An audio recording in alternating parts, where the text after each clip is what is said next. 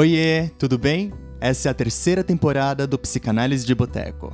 Aquele podcast que te lança nas profundezas do inconsciente e te coloca para pensar em coisas que talvez você nunca tenha pensado antes. Eu sou Alexandre Patrício de Almeida, psicanalista e doutor em psicologia clínica pela PUC de São Paulo, pesquisador e escritor, dono da página Alexandre Patrício no Instagram, onde compartilho conteúdos psicanalíticos e também futilidades da vida cotidiana. Eu sou Felipe Pereira Vieira, psicólogo e psicanalista, mestrando em psicologia clínica pela PUC de São Paulo, pesquisador e escritor, dono da página FelipePV no Instagram, onde compartilho detalhes da minha vida introspectiva. Lembrando que essa temporada está cheia de novidades. Então, fiquem ligados e compartilhem nosso conteúdo com o máximo de pessoas. Os episódios novos saem todos os sábados. Deite-se no divã e se jogue nas suas neuroses ou psicoses. Por que não? Por que não?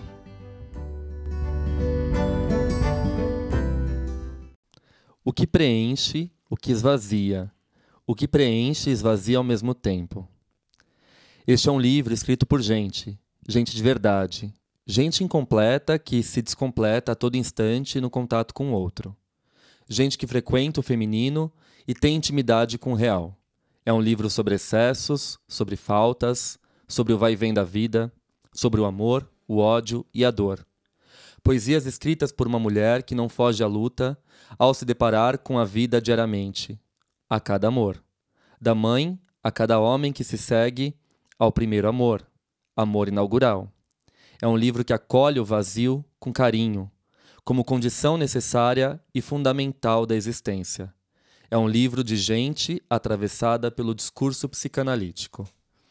Assim começa o prefácio escrito pela professora doutora Rita Manso, que é psicanalista, professora titular do programa de pós-graduação em psicanálise da Universidade do Estado do Rio de Janeiro, da UERJ, e que abre o livro da Ana Sui, chamado Não Pise no Meu Vazio, ou Livro do Vazio, que acabou de ganhar uma segunda edição pela editora Planeta e que está entre os meus livros favoritos da vida.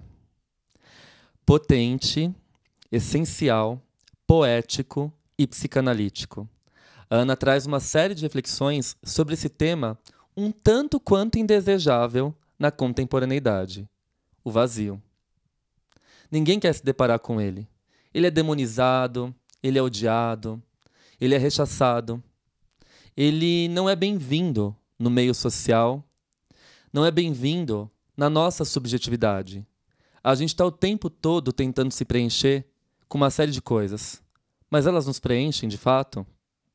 E o quanto essa cultura neoliberal do consumo, do ter, do parecer, incentivam a completude desse vazio que nunca se completa. É isso e muito mais que a Ana trata no seu livro. Não é, Fi? O que, que você tá me olhando com essa cara? Tô observando e tô curtindo meu vazio. que maravilhoso! Bom, gente, o episódio de hoje nós vamos falar desse vazio, tomando como referência esse livro fantástico da Ana Sui, que acabou de ganhar uma segunda edição, revista ampliada pela editora Planeta. Tá lindo. O livro tá. Como eu já disse, né, é um dos meus livros favoritos, não só da Ana Sui, mas da vida. Eu uhum. cito esse livro no Psicanálise de Boteco, também o meu livro publicado pela Planeta, pelo selo Paidós. Eu cito vários trechos desse livro na minha escrita.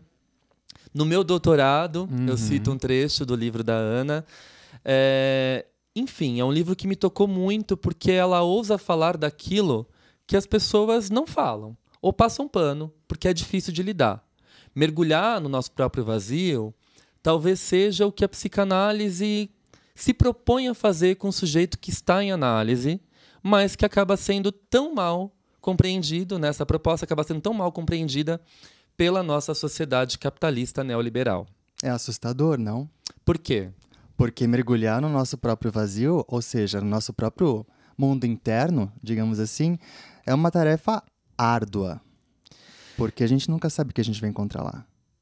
Exatamente. E às vezes a gente nem se propõe a fazer esse movimento, né? Porque o que a gente pode encontrar lá uh, a gente pode não ter recurso psíquico para lidar. Exato. Né? Nesse sentido, ter alguém que nos segure pela mão, simbolicamente, é a melhor coisa a se fazer numa, num cenário como esse. Sim, eu acho que por isso que é tão importante, né? A gente fala dessa ética do cuidado é, na psicanálise, principalmente para a gente poder suportar esses vazios com mais leveza. Curiosamente ou não, no meu livro, né, Por uma Ética do Cuidado, que tem o volume 1 e o volume 2, que saíram pela editora Blucher, eu falo que quem não pode contar com a sorte, né, ou com o privilégio de um tratamento psicanalítico, que a gente sabe o quanto isso é caro, é, por mais que existam aí inúmeras clínicas sociais, né, psicanálise nas ruas, a gente tem feito muito pela democratização da psicanálise, mas ainda falta muito, uhum. né? É, mas eu escrevo lá no Por uma Ética do Cuidado o quanto um livro, um filme, uma obra de arte, um encontro exercem é, esse poder, né, essa, essa potência do cuidado humano é, e acolhem a gente. Então eu acho que quando você trata, né, você traz isso como a psicanálise segurar na nossa mão, né, um psicanalista segura na nossa mão para a gente poder mergulhar no vazio. Eu acho que o livro da Ana também tem esse gesto de segurar na nossa mão. É um livro que Sim, te abraça, verdade. mas ao mesmo tempo te inquieta. Inquieta, mas também nos coloca ali diante de uma nova aptidão de ficar sozinho na presença de alguém, como diz o Winnicott, né? Eu acho que de alguma forma é... esse livro ocupa esse espaço, né? É um espaço de elaboração, de, de reflexão, Perfeito. que é tão importante. Perfeito. Bom, eu queria compartilhar com vocês aqui, começar com o nosso episódio, já tacando lenha nessa fogueira, que é boa demais. já que o Fih falou dessa capacidade de estar só na presença de alguém, ou a gente pode ir um pouco mais longe e falar dessa desse sentimento de solidão essencial, né? essa condição de solidão essencial que nasce o ser humano e essa solidão essencial precisa ser mantida. O Winnicott vai dizer né, que é o nosso a parte secreta do self, o núcleo secreto do self. Né? E a Ana tem aqui um, um texto lindo chamado Silêncio. Ele está logo no comecinho do livro e eu queria compartilhar com vocês. Ela diz assim: quando me encaixo no silêncio que mora em mim, sou tomada por uma vontade de não mais me mexer. Articulo palavras mudas que caem do lado de dentro de mim, direto no abismo do qual retornam pequenas satisfações que me fazem produzir mais palavras mudas. Se eu torço para a palavra escorregar pela minha língua e cair no seu ouvido, torço à toa. Torço pouco ou torço mal. De novo, a palavra desliza para o meu abismo. E só sei disso porque a cada palavra caída, uma pequena marca de uma satisfação esquisita se crava em mim. Não consigo sair desse estado sozinha. Às vezes dura alguns segundos, às vezes dura algumas semanas. É como um transe que não deixa nenhuma marca e por isso me faz duvidar de que realmente aconteceu. Só saio disso quando alguém deixa a realidade tão intolerável que sou agressivamente convocada a interagir com ela. E aí tenho que me responsabilizar pelo tempo em que estive ausente de mim, o que me desgasta demasiadamente.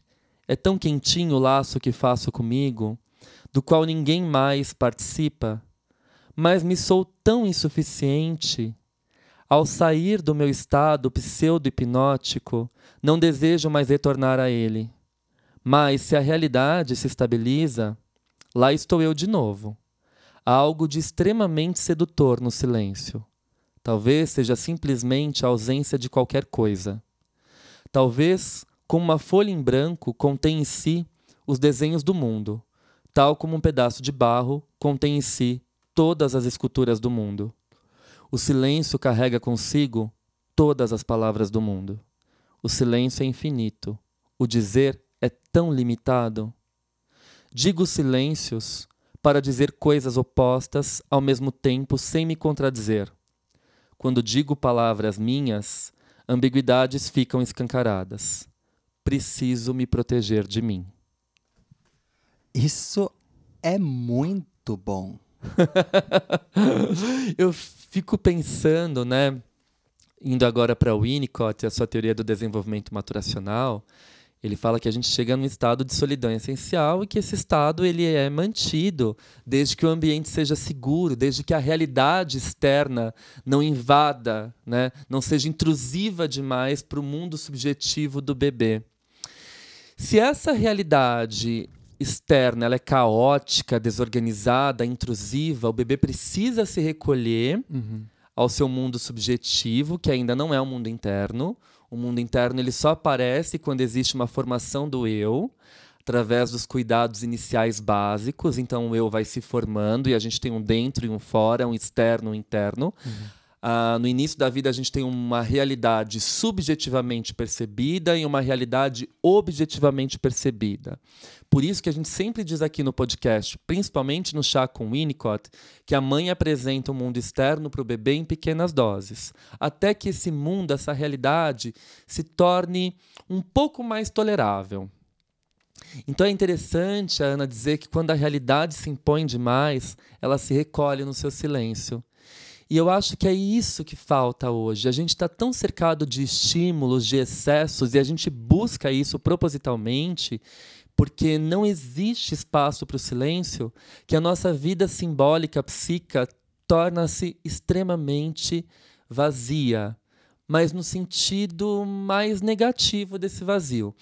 Em que sentido negativo? Eu digo no sentido de desvitalização. É paradoxal.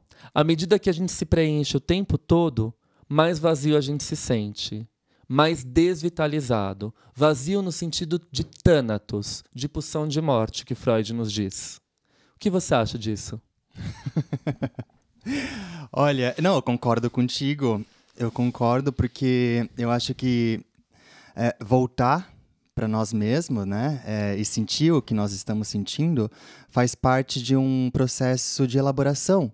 A gente precisa elaborar para se apropriar do que está acontecendo. Uhum. E isso é um processo também um tanto quanto difícil, né, mas necessário para a gente conseguir continuar. Né? Continuar é manter essa linha de continuidade, digo assim. É, às vezes, esse excesso de estímulos eles fazem com que nós é, vivamos é, a nossa realidade de uma forma automatizada uhum. e muitas vezes até anestesiada. Perfeito. Então, algumas coisas ficam sem representação. Perfeito. Nada Acho mais que a gente toca. cai novamente no vazio. Perfeito. Só que é um vazio ruim, digamos assim. Exato. O vazio que eu acho que a Ana traz aqui é o vazio essencial, né? É, parafraseando a solidão essencial do Winnicott, que é necessária. Essa solidão, esse, essa oportunidade de poder se recolher no mundo subjetivo quando as coisas estão caóticas externamente. E aí que ela fala, o silêncio é repleto de palavras, né? Porque quando eu falo, eu caio nas ambiguidades. Quando eu verbalizo, eu estou materializando ali o meu pensamento, o meu sentimento. Então, às vezes, recolher-se nesse silêncio é tão libertador e, ao mesmo tempo, enriquece tanto o nosso mundo psíquico. Mas, para isso, precisa ter um mundo subjetivo. Precisa ter um espaço para se abrigar quando o sol está muito quente. Né? Exato. Eu acho que é isso. E corajoso, né? Muito. Nesse sentido, a escrita ela se aproxima muito do que a gente está dizendo. É claro que existem outras formas da gente poder lidar com esse vazio, com esse silêncio, e nem todo mundo recorre à escrita e está tudo certo. Mas eu acho que o processo de escrever em si, ele diz muito a respeito do que a gente está falando aqui. Aliás, eu escrevo sobre isso também lá no Psicanálise de Boteco, né, o Inconsciente na Vida Cotidiana, que saiu pela editora Paidós, e tem um trechinho que eu acho que conversa muito com é, esse texto da Ana. Eu coloco assim. O amor é o mergulho em nossa própria intimidade. Quantos segredos traz o coração de uma mulher? indagou Zé Ramalho. Parafraseio o artista e questiono: quantos segredos comporta o coração de quem escreve? Por mais que fiquemos nus diante de nossos leitores, somos realmente capazes de revelar a nossa parte visceral mais secreta? Acredito que sim, mas também acredito que não. Escrever não é associar livremente, a escrita passa por uma série de filtros. Os corretores, os revisores e os editores que o digam, não é mesmo? Uma escrita somente nos toca quando ela vem das entranhas que pertencem ao nosso mundo interno. Ou, se nós utilizarmos uma linguagem mais winnicottiana, a esse mundo subjetivo. Do mesmo jeito que um psicanalista só fará análise caso se autorize a sentir com a alma. Isso vai muito além da simples racionalidade teórica. E eu continuo. Escrever, no entanto, compreende um admirável jogo de esconde-esconde. E aqui novamente recorro ao Winnicott, pois é uma alegria estar escondido, mas um desastre não ser encontrado. Ora, alguém que escreve sempre se revela, mas não em sua totalidade, do mesmo modo que alguém que ama, caso se disponha a entregar tudo ao objeto amado, ficará sem nada para si. Contudo, a entrega é necessária e por vezes inevitável não toda e literal, mas em certa medida. Se não há entrega, não há amor, como também não haverá textos. Trata-se de saber ir e voltar, da mesma maneira que se manobra um carro em alta velocidade nas tortuosas rodovias da vida. Que bonito! Eu acho que agora dá para a gente chamar a Ana, que vai falar um pouquinho do processo de escrita desse livro e o quanto ele serve de inspiração, né? não só como serviu para mim, mas para muita gente, para todos os leitores, provocando né, essa, esse impulso a se narrar. Eu acho que isso é o mais bonito desse livro. Vamos ouvir a Ana? Agora.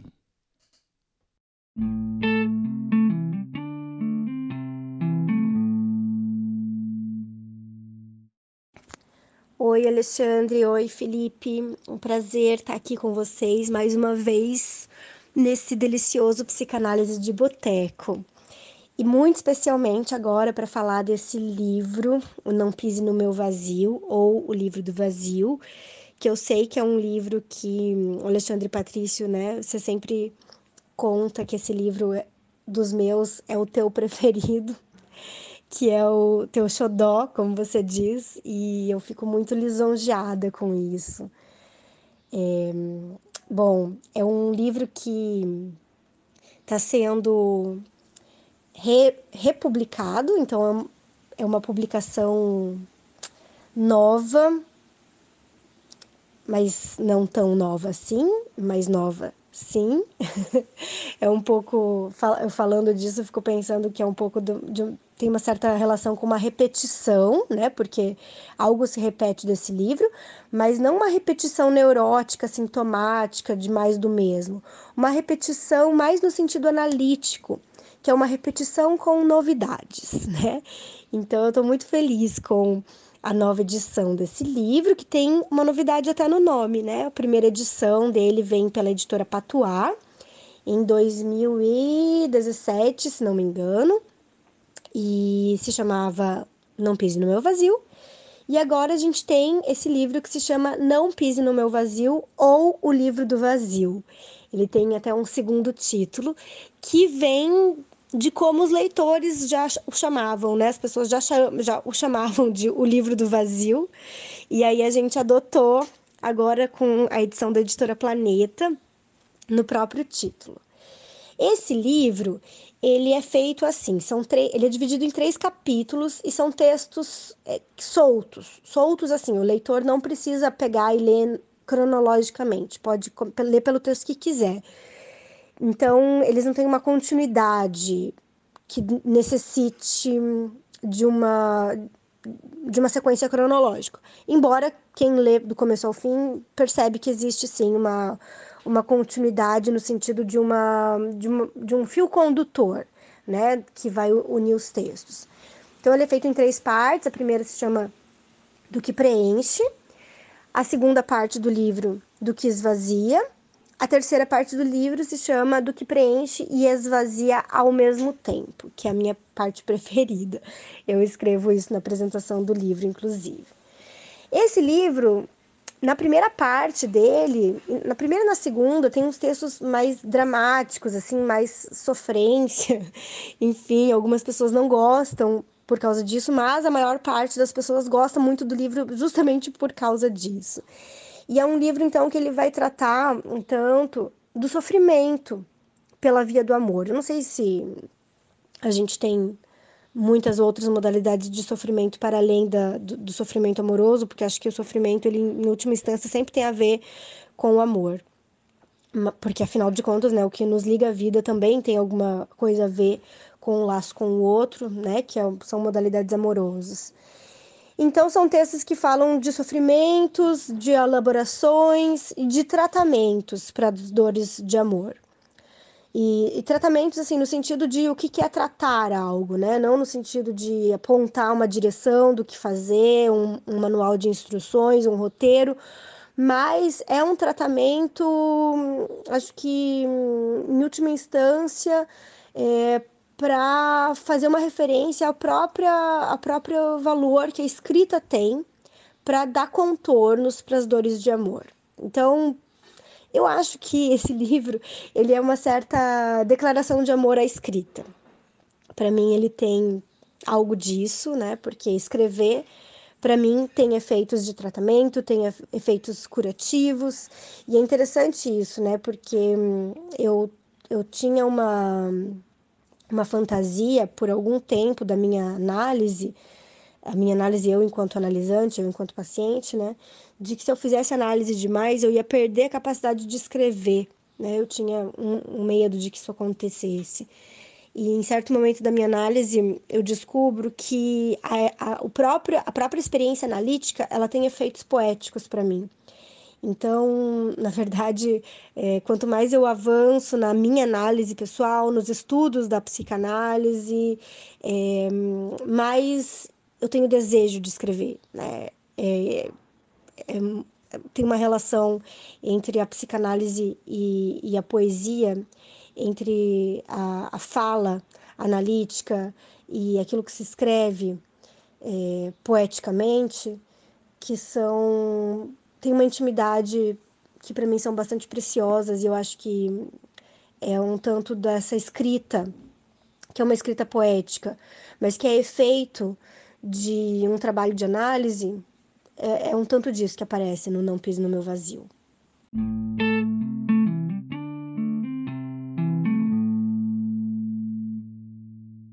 Ai, olha, a Ana já pode virar convidada fixa desse, desse podcast, eu só acho. Você não acha, Fi? Eu acho. A gente que a gente podia ter um quadro assim, ó. Conversas com a Ana Sui, um quadro permanente. é verdade. Primeiro que a Ana é doce, gente, assim, vocês não sabem. A gente que tem o privilégio de ser amigo da Ana, a Ana é muito doce. Ela é muito sensível. E eu acho que isso fica transparente, visível na escrita dela. A escrita da Ana é uma escrita muito honesta muito sincera. Não é uma escrita pedante, cheia de jargão. A Ana escreve para as pessoas. E isso faz muita diferença na psicanálise.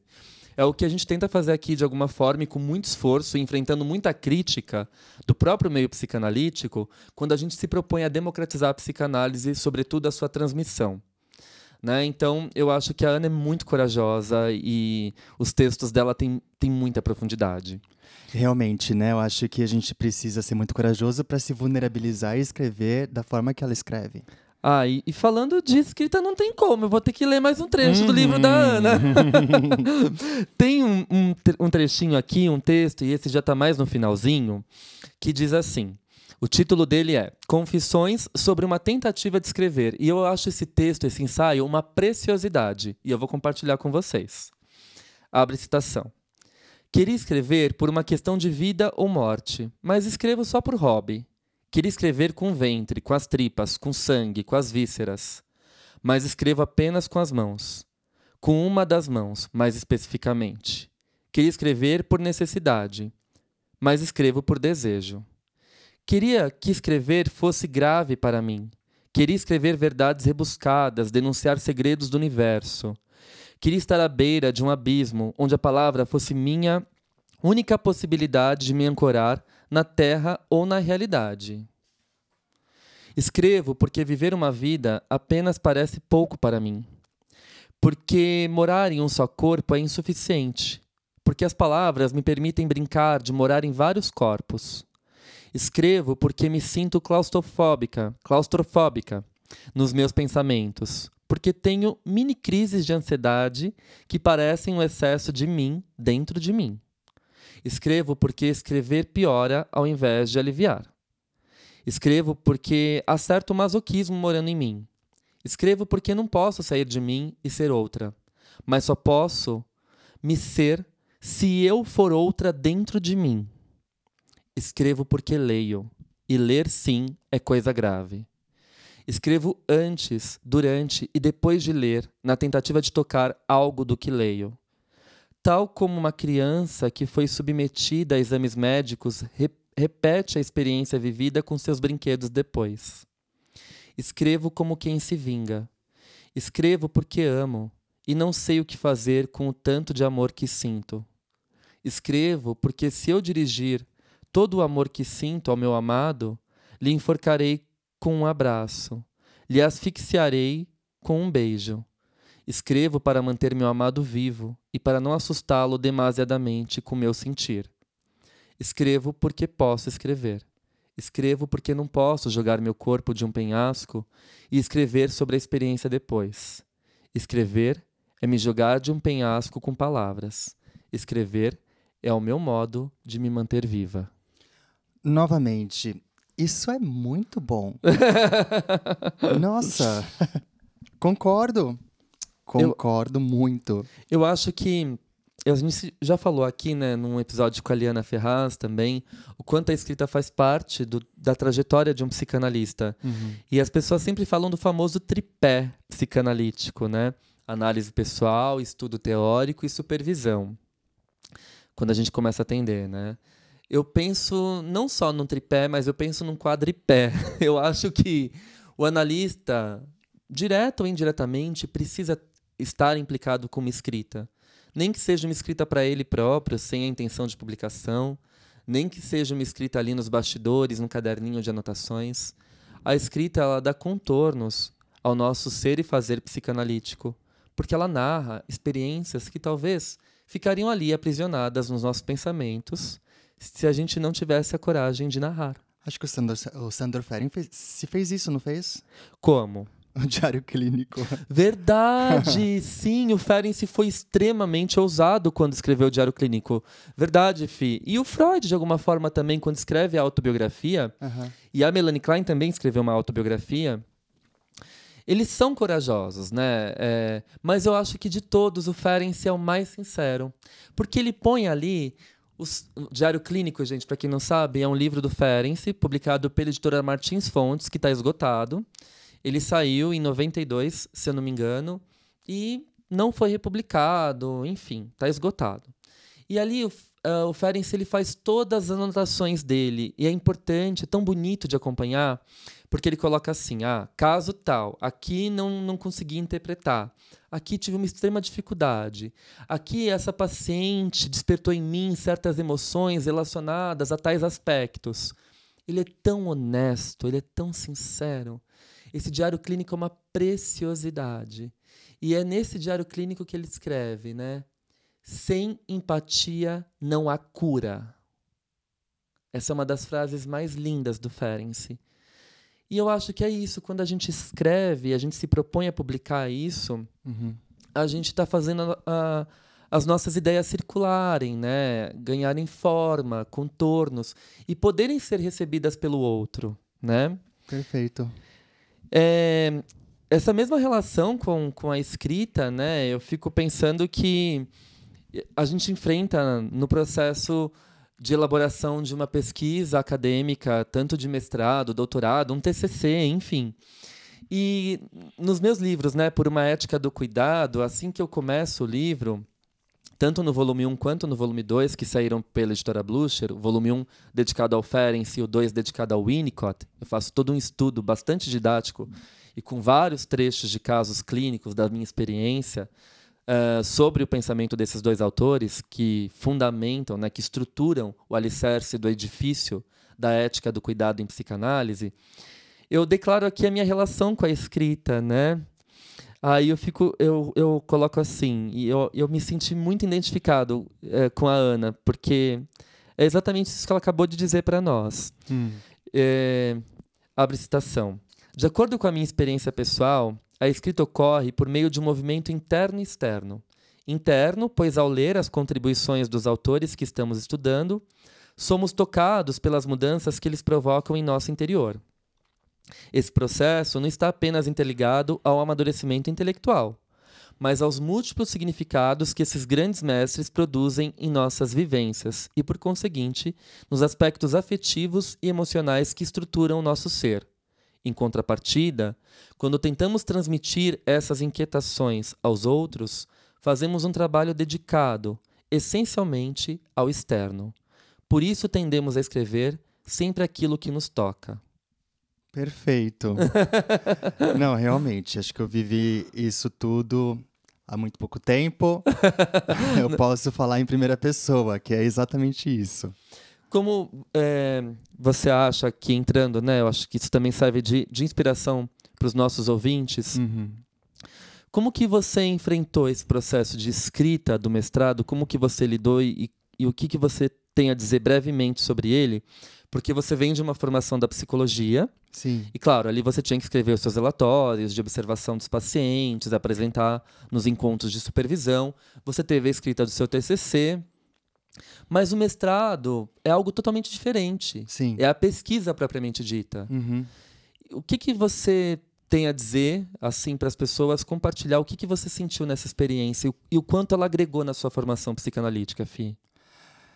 Bom, eu acho que esse trabalho só ganhou contornos mesmo quando eu consegui trabalhar com honestidade.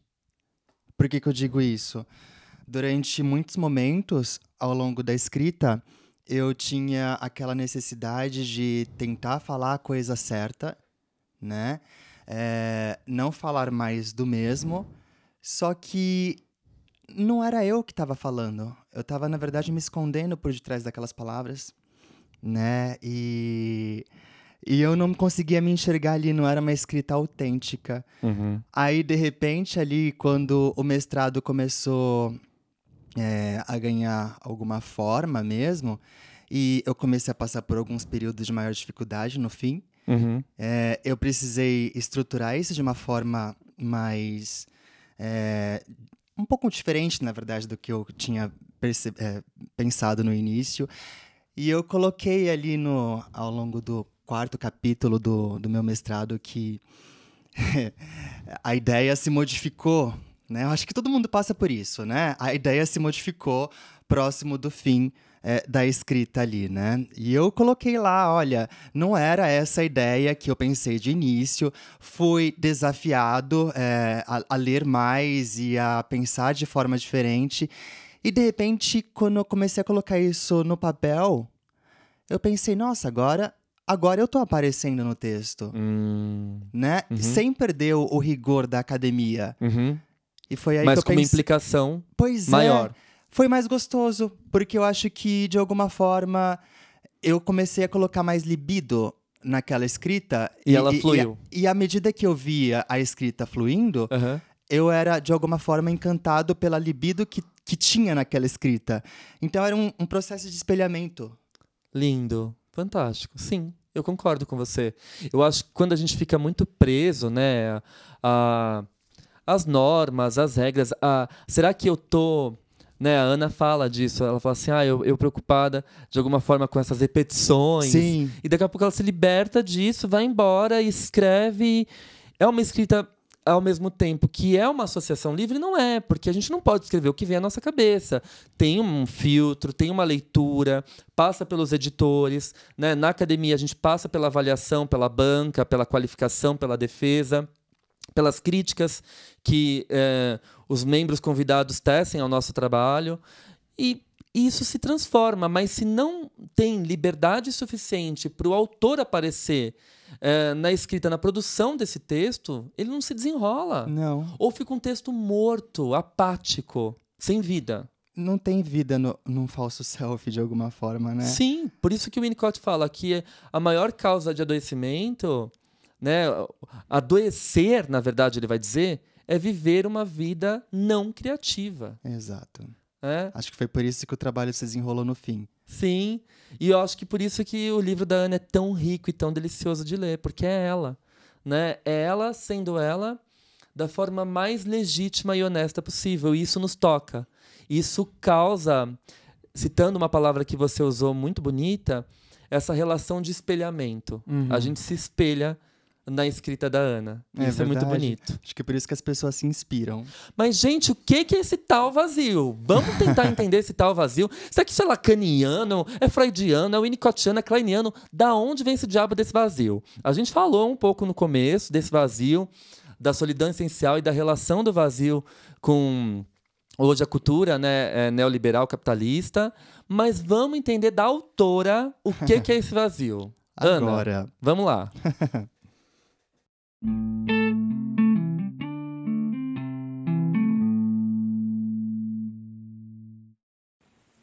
Agora, o que, é o vazio, né? Acho que a gente tem várias, várias formas de chamar isso, né? Que, que ah, chamamos com frequência de falta, aquilo que falta em psicanálise, o que, que falta, né?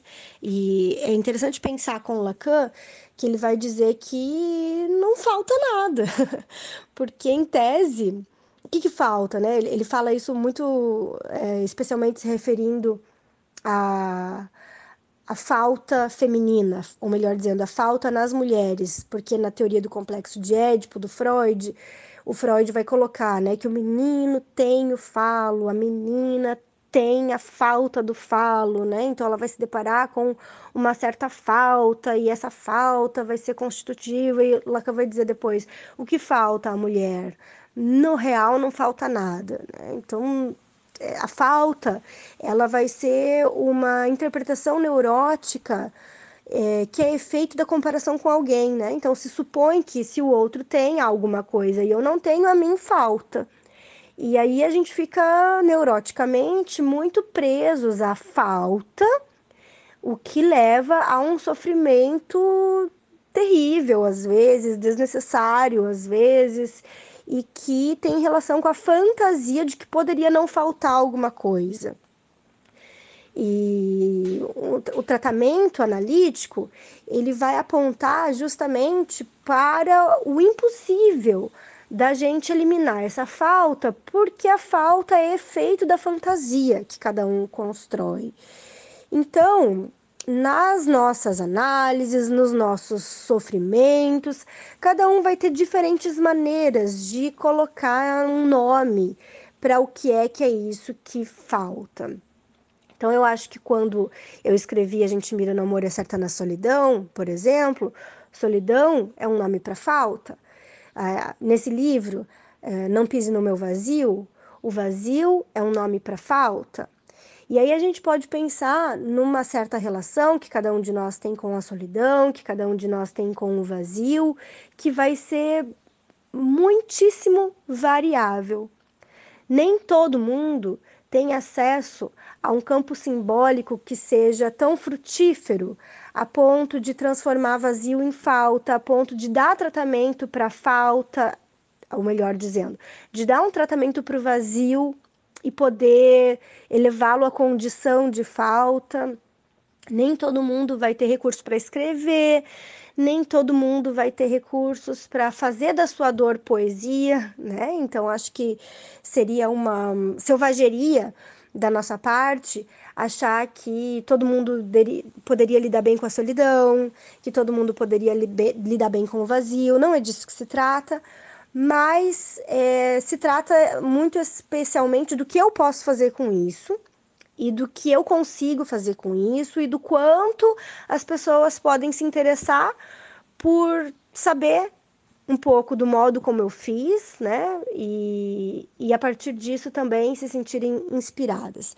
E eu digo isso porque, assim, esse livro, Não Pise no Meu Vazio, é um livro novo, é, que já foi lido por muita gente, e um dos, dos retornos que eu mais tenho dos leitores e das leitoras, grifando aí o das leitoras, porque eu sou muito mais lida, muito especialmente nesse livro, mais por mulheres do que por homens, né? É, um do, do, do, dos retornos que eu mais tenho, então, é do quanto as pessoas leem esse livro e se sentem convidadas a escrever. Então, muita gente me, me conta que escrevia na infância, escrevia na adolescência, parou de escrever e depois de encontrar com esse livro voltou a escrever. Eu recebo muitos textos de gente que pede para ser lido por mim que escreveu alguma coisa depois de, de ter lido esse livro. Isso acontece bastante com A Gente Mira no Amor é Certo na Solidão também, mas é muito mais é, significativo com esse livro do vazio.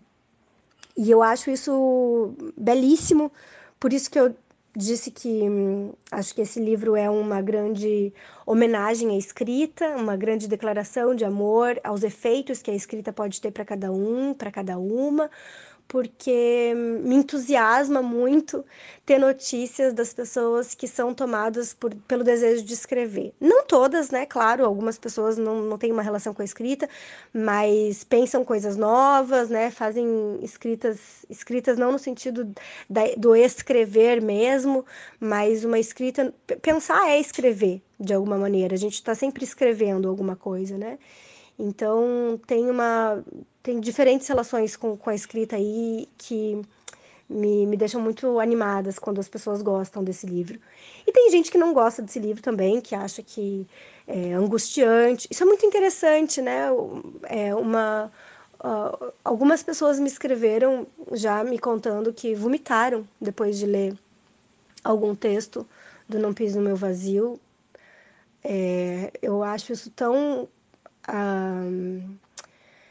impactante, né? Então, é, eu fico muito agradecida, porque, na verdade, isso demonstra, assim, a, a, a, entrega do leitor, né? Da leitora, o quanto, o quanto as pessoas podem se confundir com o texto e podem fazer, de fato, o texto deles e, e, e se deixar atingir né, por alguma coisa disso que é o vazio, que não é o meu vazio sobre o qual eu escrevi, que é o vazio de cada um que vai ler o texto e vai encontrar com alguma novidade do seu vazio e que às vezes pode ser muito ruim, às vezes pode ser bom justamente porque é ruim. Uh, às vezes pode ser bom em outro sentido, enfim, né? São, são várias coisas que acho que sempre vão dizer da relação que cada um de nós tem com o nosso desamparo estrutural, né? porque, de acordo com o que a teoria psicanalítica vai nos colocar, nós somos seres estruturalmente desamparados. Né? Vocês sempre contam aqui, quando vocês trazem a relação entre a mãe e o bebê, né?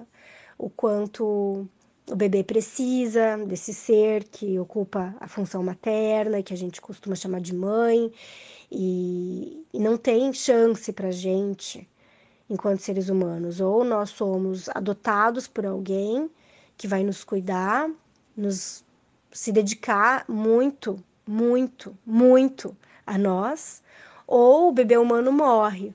Então nós somos seres desamparados e a psicanálise vai nos, nos demonstrar que o inconsciente é justamente o fato de que tem alguma coisa daquilo que a gente vive que não vai embora de nós, embora se modifique. Então, tem alguma coisa desse desamparo que, embora depois a gente possa lapidar, transformar em amparo, em amor, em dependência, em independência, em autonomia e uma série de coisas que nos trazem uma certa segurança na vida, ainda assim Nada disso nos livra do fato de que a gente se sabe, de alguma maneira, desamparados. E eu acho que isso tem relação com a falta, isso tem relação com o vazio e tem relação com o limite daquilo que cada um de nós pode fazer com isso. Então, acho que, na verdade, eu acho que tudo que eu escrevo tem, tem relação com esses limites daquilo que a gente consegue fazer para se separar do outro que é o que a gente chama de amor, né?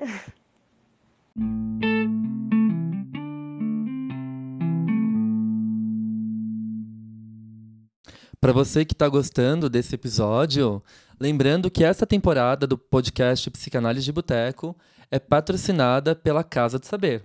E no mês de julho, a casa completa 19 anos de existência. E para comemorar esse aniversário, a equipe da casa vai liberar quatro cursos 100% gratuitos nas áreas de psicologia, psicanálise e filosofia, incluindo meu curso Melanie Klein, O Poder da Infância e a Formação do Humano, que ficará disponível a partir do dia 24 de julho. Além disso, no dia 30 de julho, eu também vou participar de mais uma aula ao vivo no YouTube da Casa do Saber, para celebrar esse mês tão especial e falar mais ainda sobre Melanie Klein. Para conferir os cursos completos e acompanhar as lives, inscreva-se no link que está na minha bio, do meu perfil do Instagram, e também na bio do Instagram da Casa do Saber. Nos vemos lá! Além disso, gente, tem que lembrar que a Ana também é professora da Casa do Saber. Ela tem um curso lindo sobre amor e psicanálise. Uhum. é uma excelente oportunidade, né, de, de assinar a Casa do Saber. Lembrando que os nossos botecers, os nossos ouvintes, têm desconto exclusivo na assinatura anual da Casa do Saber. Basta digitar o cupom Patrício10 e vocês têm o desconto de 10% na assinatura anual. É muito luxo, né? Fala. É sim, super. Eu adoro. Bom, então a Ana falou para nós um pouquinho o que, que é esse vazio e o quanto esse livro causa inquietações. Eu achei fantástica essa devolutiva dela. Um, que ela trouxe para nós, né, dos leitores, alguns passam mal, alguns não suportam, outras pessoas abandonam a leitura, porque de fato esse livro, como a gente falou no começo, ele segue muito na direção oposta da, da filosofia, digamos assim, né? da doutrina, do pensamento neoliberal capitalista da nossa atualidade. É, compre isso, adquira aquilo, felicidade instantânea, 10 passos para ser feliz. Uh, não, não, não tem espaço para você suportar o vazio, não é permitido ser triste, vamos fruir, vamos gozar, aproveitar a vida. Isso tudo segue na contramão. Né? E não, gente, a gente não está falando que a psicanálise é pessimista. Eu nunca falei isso, sabe? Mas eu acho que a psicanálise ela nos lança diante da nossa verdadeira essência. Né, daquilo que não dá para ficar romantizando, maquiando, camuflando, porque de tanto você jogar para baixo do tapete, uma hora aparece, uma hora uhum. escapa. Então, o que nos cabe é decidir o que fazer com isso que nos faz falta, né? E e qual é essa falta, né? Na verdade, o que a Ana fala, eu achei bonito isso. Essa fantasia de que algo falta, porque a gente já nasce inscrito nessa fantasia, ainda mais na cultura atual. Uhum. Né? Então, ah, você precisa isso para alcançar o reconhecimento. Você precisa comprar tal coisa para ser feliz. Você precisa viajar para tal lugar para se sentir realizado. Sempre, sempre, sempre tem exigência externa né? Alguma exigência externa. Como ficar bem consigo mesmo, né? Exato, e eu acho que essa ideia do vazio que a Ana traz uh, segue muito na direção daquilo que a gente diz em psicanálise, de elaborar os nossos lutos primários, de sair ali do narcisismo primário, ou de elaborar as nossas frustrações, aquilo que a gente não teve, sair daquela esfera de ressentimento, né? Uh, isso pode ser explicado em situações da vida cotidiana, né? Sei lá, você está passeando, você quer muito ir naquele restaurante o restaurante está fechado. Sim. Ah, ah, mas um em outro. Tem outro parecido, legal. Não, mas eu quero aquele. O poder do deslocamento. Exato, né? E a capacidade de elaborar esses lutos primários também. Uhum. A capacidade de, de sair dessa posição de Vossa Majestade e lidar com essa frustração. Eu acho que lidar com vazio tem muito a ver com a nossa aptidão de lidar com a frustração, Sim. que é uma conquista. Uhum. E na sociedade atual, a frustração é cada vez mais evitada. Hum. Embora ela seja inevitável. inevitável porque a gente vai se frustrar, gente. Então, o que nos cabe é decidir o que fazer com isso. Sabe? Quando a Ana fala para a gente olhar um pouco para esse vazio, lidar com esse vazio, respeitar o nosso vazio, os nossos Aprender silêncios. Aprender a conviver com esse vazio? É isso. Isso faz parte da existência humana. Uhum. Não dá para a gente ficar camuflando isso o tempo todo. Fugindo, né? Sim. Então, e claro, nem todo mundo tem um recurso para lidar com, esse, com essa condição de vazio. Às vezes ele, pelo excesso do traumático, pelo excesso do desamparo. Ele precisa ser vivido com alguém? Precisa ser vivido com alguém, ele precisa ser compartilhado. Né? Mas ao mesmo tempo respeitado. É naquele jogo de esconde-esconde que o Winnicott fala e que eu li aquele trecho né, do, da minha escrita do Psicanálise de Boteco esse trechinho está lá no livro, inclusive, que o Winnicott fala: é um prazer se esconder, mas também é um terror não ser encontrado. Exato. Então, é importante a gente ser encontrado né, nesses esconderijos, mas é importante também saber que esses esconderijos estão lá disponíveis para nós. Perfeito. Né? A Ana ela traz aqui um, um, texto, um ensaio lindo sobre o vazio, que é o título do livro, Não Pise no Meu Vazio, que também está mais no finalzinho. Ela diz assim: Entre mim e ti há um vazio. Amar é permitir que o outro brinque com os seus vazios. Desamar é quando o outro enche o vazio com o qual lhe foi permitido brincar. Não enche os meus vazios, não enche o meu saco. Quero meu saco cheio de vazios. Deixa eu brincar com seu vazio? Ops! Mas esse vazio seu ficou melhor em mim do que em você. É que os vazios combinam mais comigo. Que vazio seu que nada! Esse vazio aqui sempre foi meu. Sou uma cleptomaníaca de vazios. Roubo vazios alheios porque eles sempre ficam melhores em mim. Mas quando pego o seu vazio para mim, na verdade, o duplico. Eu fico com um vazio a mais em mim e você continua com o seu vazio. Eu nunca encho os meus vazios, mas de vez em quando alguns deles simplesmente desaparecem. Puft! Mas eu não percebo. Então ele passa a nunca ter existido. É como desamar. Desamar é como nunca ter amado. Depois que o meu amor passa, na verdade, eu nunca amei. Ou o meu amor está vivo, ou nunca existiu. Por isso o amor é eterno. Os vazios também são eternos. Se está cheio, é porque nunca esteve vazio. Há alguns vazios que eu tento matar preenchendo-os, mas não consigo. Eles estão transbordando e ainda assim vazios, impreenchíveis. Não pise no meu vazio. Não preencha. Vista-se de vazios quando vier me ver. Se enfeite de furos. Me conquiste com suas faltas. Me deixe sentir a sua falta. Vou fazer um poema lindo, conjugando as suas faltas com os meus vazios. Não se assuste. Não se engane.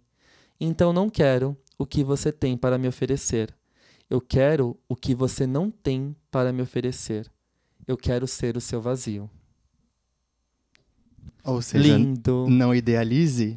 Sim, não idealize, não vá com tanta sede ao pote, né? Apesar que é inevitável também Uhum. a gente deixar de idealizar quando a gente está apaixonado, né? Sim. Ah, mas eu acho que é isso. E essa é a máxima do Lacan, que eu comento também lá no livro Psicanálise de Boteco, aliás, é o capítulo 5 do meu livro. É. Amar é dar o que não se tem a alguém que não quer. E eu uso, inclusive, um trecho desse texto da Ana. Sério, é verdade. Sim, que é lindo. Eu faço uma citação desse trecho e faço um comentário por uma perspectiva lacaniana, é, discutindo é, essa fala da Ana de uma forma bem didática. Então, assim, gente, o livro, isso aqui, Hum, foi uma pitadinha da Uhum. grandeza desse livro e o quanto ele é inquietante, o quanto ele promove indagações. Muito mais do que conclusões, e eu acho que esse é o objetivo de um bom livro. Né? Não concluir nada, mas deixa aberto vários pontos que permanecem pulsando e talvez dando algum sentido onde não existe sentido. em tudo existe furos, né? Sim. Eu acho fantástico, né? Essa, esse movimento da gente poder revisitar tudo isso e tentar fazer as pazes com esses vazios que são tão necessários, mas ao mesmo tempo tão rejeitados numa sociedade voltada para o consumo e para as coisas imediatas, né? Para a liquidez dos laços, os laços líquidos, o amor líquido, como dizia o Bauman. Então, acho que quando a gente mergulha a fundo nesse vazio e a gente suporta também o vazio do outro, talvez a gente tenha uma capacidade maior de fazer um estreitamento dos laços e a permanência a permanência não, mas a sustentação de uma relação mais verdadeira e mais honesta, Perfeito. né? Eu pensei a mesma coisa. Muito bom, gente. É isso. Então fica essa dica maravilhosa. Obrigado, Ana, por participar mais uma vez do nosso podcast, por iluminar a nossa fala, os nossos episódios com a sua presença, porque você é sempre luz. Uhum. E é uma honra muito grande ter você por perto. Gente, leiam, não pisem no meu vazio. Essa é a grande dica. Mais um livro de cabeceira para os nossos ouvintes. E vejam também o curso da Ana Sui lá na Casa do Saber. Sim, belíssimo. É isso. Um beijo. Muito obrigado pela audiência e até o próximo sábado. Até o próximo sábado. tchau, gente.